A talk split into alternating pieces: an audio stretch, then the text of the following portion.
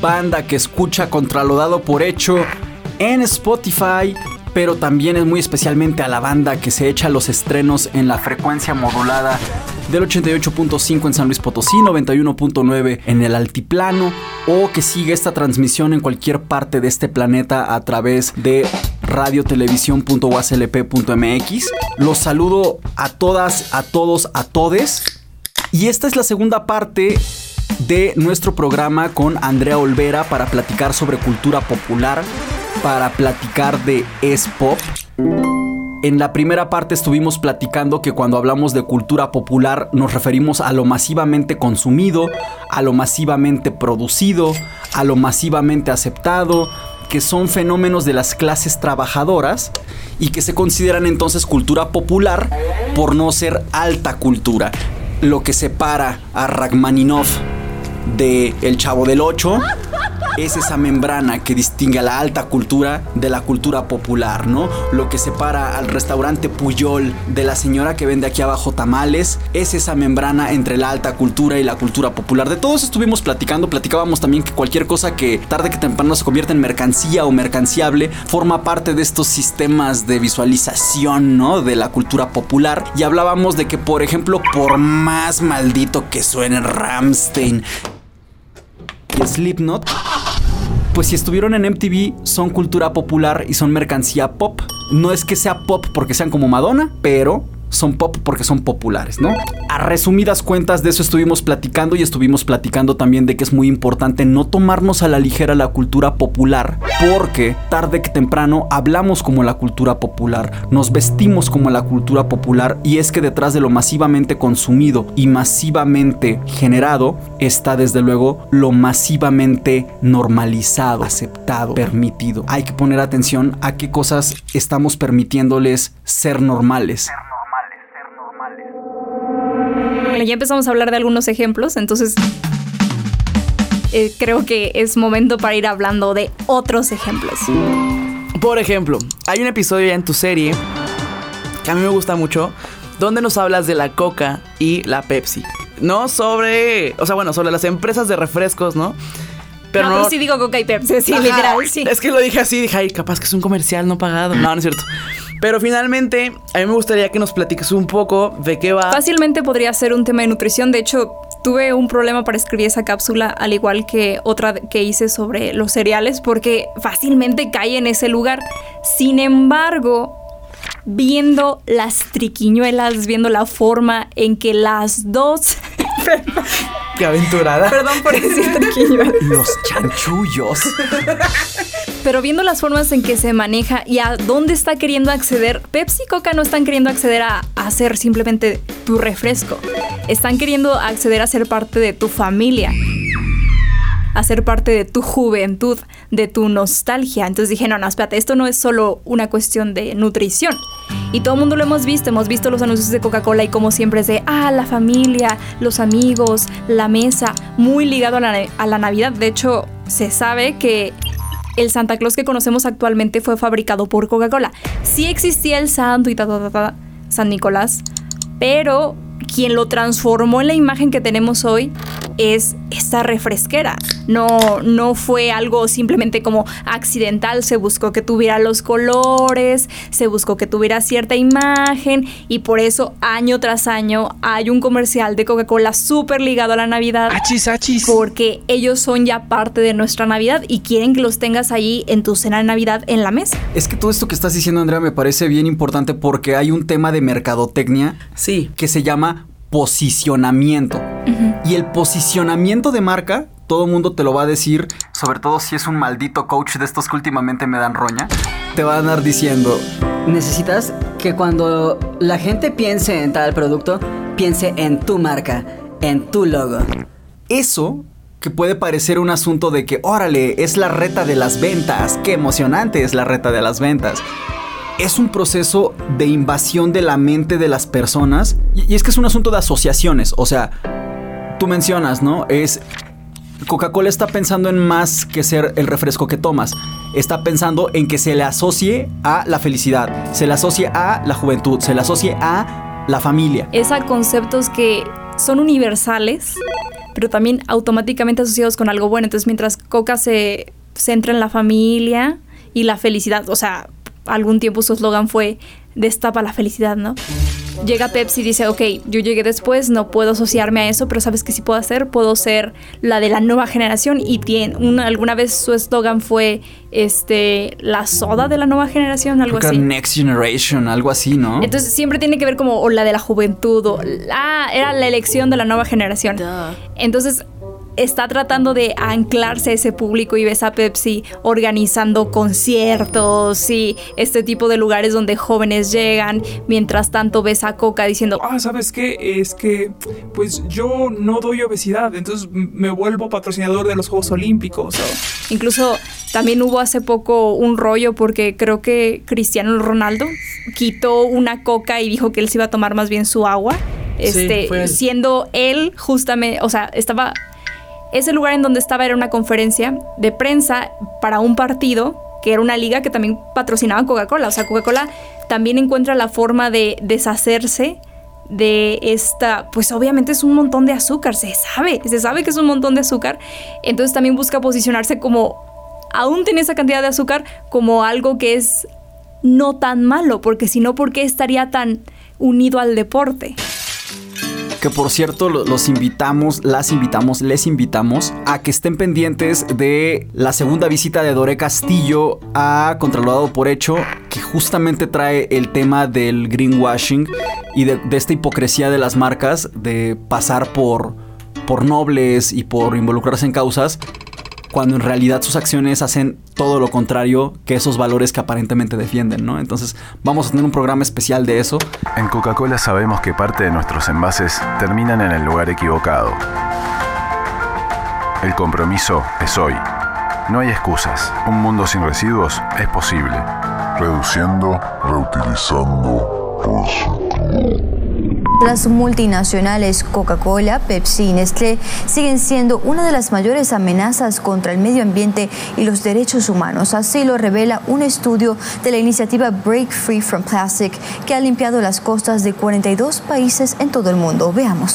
¿Qué otros temas en la colección de Spop has revisado a detalle, Andrea? Y que, y que podamos debrayar aquí mismo. Yo tengo una sugerencia porque ahorita que Roberto hablaba de lo invasivo que pueden ser los mensajes o los posicionamientos, me acordé mucho de la cápsula que hiciste sobre Disney.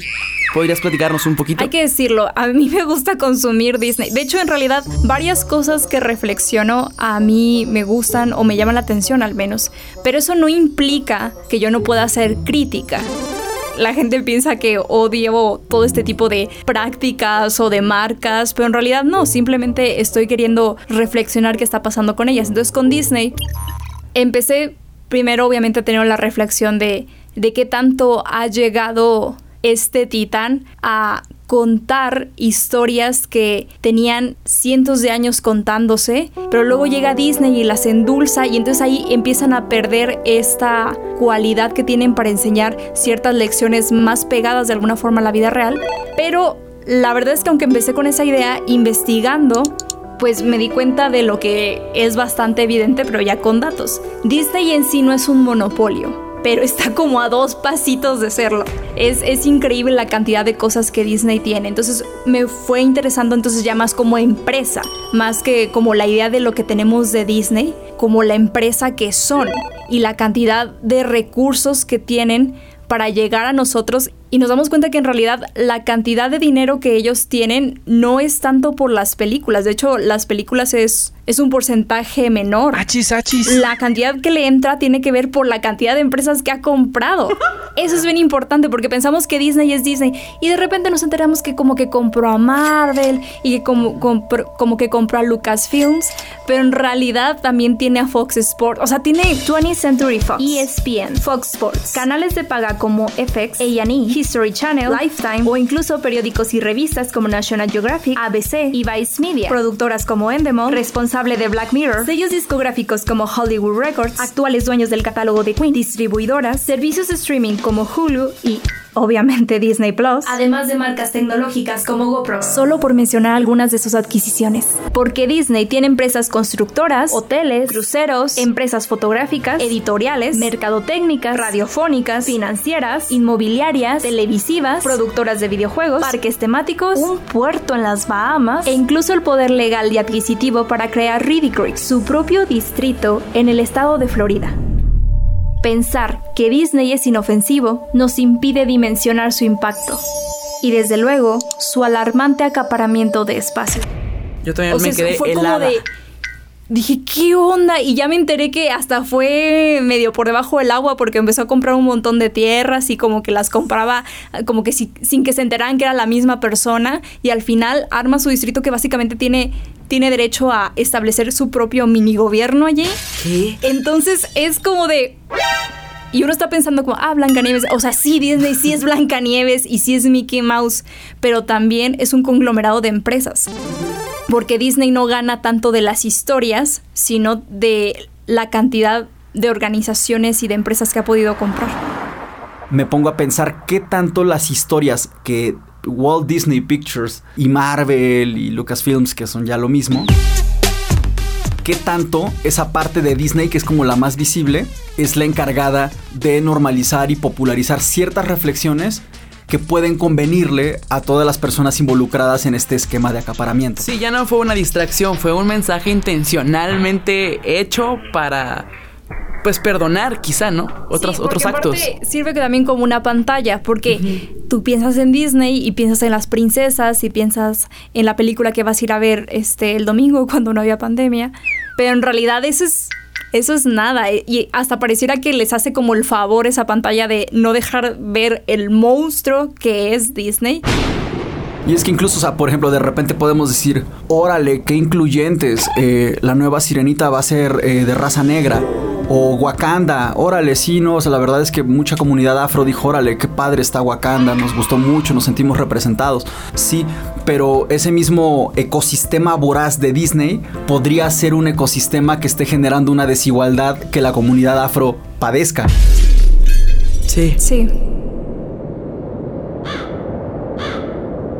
Ah, bueno, y ahora que ya hablamos de empresas y hablamos de marcas, también me gustaría hablar de una tradición, que sí es una tradición, pero una vez más, plot twist, no lo ya sé, no lo veían venir, una empresa está detrás de esto, pero bueno, quiero hablar y, y una disculpa porque sé que este tema puede ser un tema bastante delicado para algunas personas, pero eh, no es nada en contra de simplemente es reflexionar eh, esta costumbre que luego ni siquiera sabemos de dónde salió. Básicamente estoy hablando del anillo de compromiso. Ajá. Para empezar, la tradición, como muchas otras tradiciones, empieza desde un lugar nada romántico. Empieza por allá este, en la antigua Grecia y que más bien era una forma de decir, esta es mi propiedad, esta mujer es mi propiedad, por eso le voy a poner un anillo. O sea, básicamente es como marcarla, ¿no? Es, La voy a marcar y esta es mi propiedad. Obviamente eso no tiene nada de lindo. Luego la tradición se fue extendiendo, adivinen hacia quién, pues hacia la alta cultura, ¿no? Entonces entre reyes, ¿por qué? Porque era importante establecer que tenías una solidez económica. Entonces con tener el anillo, de alguna forma decir estoy comprometido porque me ve cuánto estoy invirtiendo económicamente contigo y como eran puros, ajá, como eran puros matrimonios arreglados, pues era bien importante, ¿no? No era una cuestión de amor, evidentemente, era una cuestión de poder. Entonces, primero era una cosa como, les digo, se, se movió de la antigua Grecia a los reyes, se- fue extendiendo ahí por Europa, pero siglos después de eso hay una crisis respecto al diamante. Una de las empresas que siempre ha tenido monopolizado, apenas ahorita está dejando, apenas tiene unos años que dejó de ser monopolio de diamantes, se llama De Beers. Bueno, De Beers básicamente se encarga desde sacar lo que haya que sacar de la mina hasta eh, el escaparate, hasta venderlo, o sea, todo el proceso. Entonces De Beers dice, bueno, tenemos una crisis, ya nos está vendiendo diamante, ¿qué vamos a hacer? ¿Qué vamos a hacer? Bueno, vamos a empezar a volver esto como pues como una tradición popular, ¿no? Porque entonces significa que mucha gente va a empezar a consumirlo. ¿Y qué hacemos? Y voltean a ver hacia Estados Unidos. miren, ellos como que podrían ser buen mercado para esto. Claro. Entonces empezaron a lanzar una serie de slogans y de campañas. Porque antes, suena raro decirlo, pero antes de los 20, 30 no era realmente común dar un anillo de compromiso. Ahorita se nos hace impensable que alguien se comprometa sin dar un anillo, pero antes era como de, pues nos comprometemos, pues nos comprometemos y punto. Pero no, acá era de, tu hombre tienes que darle un anillo a ella y te tiene que costar dos meses de salario. O sea, eso, two months salary, es un eslogan. Es un eslogan que se convirtió en la norma. O sea, imagínate que... Un diamante es para siempre. Este eslogan es considerado el mejor del siglo XX por la revista Advertising Age. Y la frase es tan famosa que le dio nombre a una película de James Bond. Dicho eslogan asociaba la dureza de un diamante con la solidez de un matrimonio. Y de hecho también varía, porque dicen, no, es que como en, en Asia del Este los hombres suelen tener una cuestión del honor más... Japón, por ejemplo, ahí súbeles el precio porque lo van a tener que hacer. Entonces andan por ahí que los tres meses, cuatro meses de salario. En Reino Unido que no funciona tanto, eso es un mes de salario. O sea, imagínate, se, se acomoda. Se adaptó. Exactamente. Entonces, todas estas cuestiones que giran alrededor del anillo de compromiso tienen que ver con eslogans y campañas de una empresa que vivía de eso. Entonces realmente no era como una tradición popular, no, o sea, era raro que antes pasara eso y ahorita ya es lo básico, ¿no? Cosas que empiezan en la mercadotecnia, en la publicidad, en el entretenimiento, se empiezan a volver el ritual para iniciar un matrimonio que va a iniciar una familia se empiezan a volver la estética de la Navidad que como familia celebramos. Es muy común que padres y madres vean en sus niñas princesas y que les hagan como templos de Disney en el cuarto. Hay feministas que incluso han reivindicado la figura de Úrsula, la villana de la sirenita, como una villana que a lo mejor no tenía por qué ser la villana, sino también más bien una persona que estaba ejerciendo cierta libertad y cierta como resistencia al patriarcado incluso, ¿no? Eh, se ha hablado mucho de que tanto en Disney los únicos personajes que son más o menos queer son villanos, ¿no? Sí, el queer coding. Entonces, eh, Todo está conectado, amigos. O sea, compras el anillo en esta empresa, eh, tomas coca y quieres una familia que se vea como los videos o los comerciales de coca y sueñas con llevarnos a Disney y dices, güey. ¿Por qué están conectados los ejemplos? Yo ya estoy impactado. No, pues es que es cultura popular, justamente está en todos lados y todo el mundo de alguna forma pues nos parece tan común que lo queremos, ¿no? Ah, es que así es. Es un ideal incluso. Exactamente. Y es eso, o sea, yo también me pongo a pensar cuánto de, del mal comportamiento que tenemos actualmente los hombres proviene también de ideales de masculinidad que nos fueron vendidos desde el momento de la infancia más temprana y desde hace muchísimas décadas acerca de este hombre Casanova, de este depredador sexual normalizado, de este hombre violento, de este hombre proveedor. este Reprimido hombre- con sus sentimientos. Sí, que no es vulnerable, ¿no? Este hombre invulnerable, este Rambo, este karateca, esta persona que tiene la obligación de agarrarse a golpes y de así resolver el problema del universo, ¿no? Ajá. Esto lo hace el protagonista y es válido y está bien. No, porque esa es la forma de conquistar, ¿no? La palabra conquistar, como si fuéramos tierras. El hecho de que utilicemos el verbo conquistar para hablar de la seducción y el enamoramiento también se ha posicionado a través de la cultura popular, ¿no? Ligar también. ligar. ¿Cuántas cosas, cuántas cosas se nos van volviendo normales porque la cultura popular así nos lo va señalando, ¿no? Y hay que decirlo, también en las cápsulas no solo trato de ver este otro lado, también pongo en valor la cultura pop. O sea, yo sé que van a decir, bueno, ahorita estás diciendo, la están criticando básicamente. Estamos viendo qué está pasando detrás, más que criticarla. Y siempre invito a la reflexión, pero también para mí es importante ver a la cultura pop con ojos serios porque veo que la gente conecta con ella. Y también ayuda a la gente. Tengo por ahí dos cápsulas, una de la serie WandaVision, otra de la serie Neon Genesis Evangelion, en las que básicamente hablo de cómo cada una, claro, una ayuda a la gente le ayudó mucho a comprender el proceso de duelo por el que estaba pasando, el que estamos pasando por un proceso de duelo mundial. Tiene por protagonista a Wanda Maximoff, personaje secundario de las películas de Marvel, una poderosa mujer que puede desde mover objetos sin tocarlos hasta crear realidades alternas. En un año dominado por la pérdida, negación, duelos incompletos, carencia y dolor, nos vimos obligados a encerrarnos con pantallas como compañía. Y ante una súbita pérdida masiva que no deja lugar a funerales, muchos recurrimos a las series, a las películas, para distraernos de la abrumadora realidad. En una situación macabramente similar se encuentra la protagonista de WandaVision. Quien cegada por perder el amor de su vida, Vision, crea un mundo basado en las sitcoms, estos programas gringos cómicos cuya característica principal es que al final todo está bien. En ese universo televisivo, ellos pueden vivir juntos, porque en la vida real ni siquiera le fue permitido tener un cuerpo que enterrar. Esta serie se detiene a analizar, en palabras de una de sus escritoras, cómo el trauma no nos define, pero sí nos va formando. La dificultad de lidiar con la pérdida y el infantil pero fuerte deseo de regresar a como las cosas eran antes. WandaVision ha encontrado en quien la ve una conexión que en otras circunstancias no hubiera sido posible.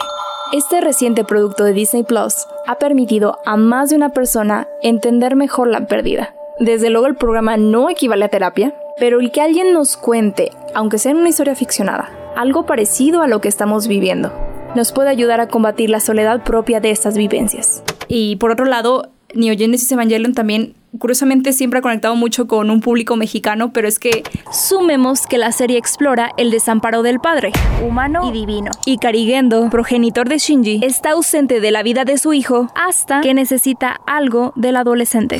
Una realidad cercana para muchas y muchos habitantes de México, un país en donde cuatro de cada diez hogares han sido abandonados por los padres.